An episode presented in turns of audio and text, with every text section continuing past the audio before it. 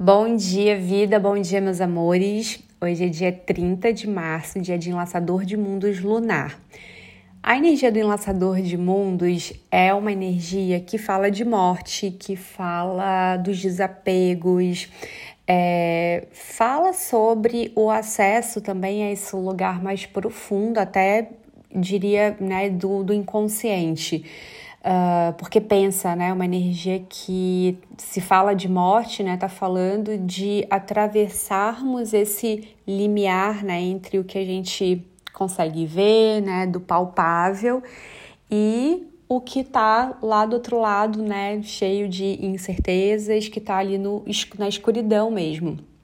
O Enlaçador de Mundos, ele traz uma potência é, que eu sinto que é uma potência, né, da gente aprender a navegar por esse lugar, né? Navegar pelo inconsciente.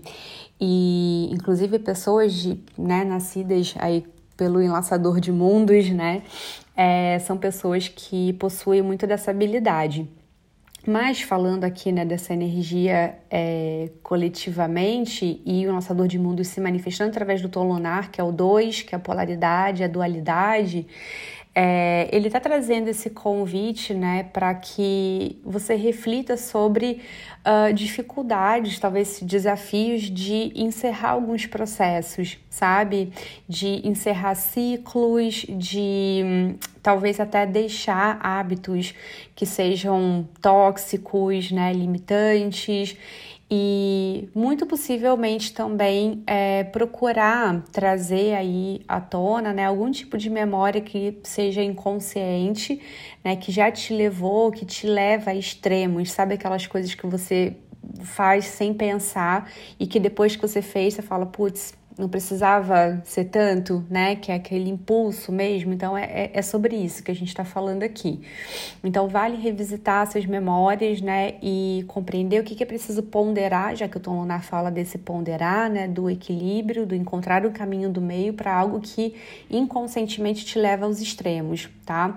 É, e também sentir aí sobre a questão do perdão, né, para essa liberação. O, o Lançador de Mundos traz muito o chamado do perdão.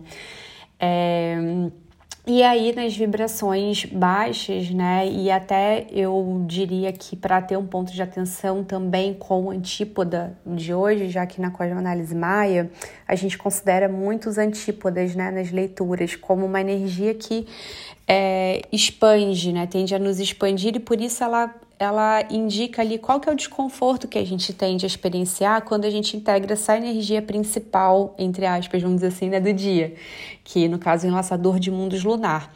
Então, a energia antípoda, que é um aspecto ali do né, desse mapa do dia, é, é o guerreiro lunar. E o guerreiro, ele fala sobre as lutas, né? Fala sobre o questionamento.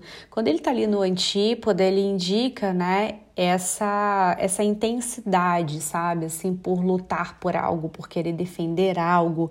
Enfim, muito, né, um traz muito também de um indicativo de que a gente pode tender aí para os extremos mesmo em conflitos.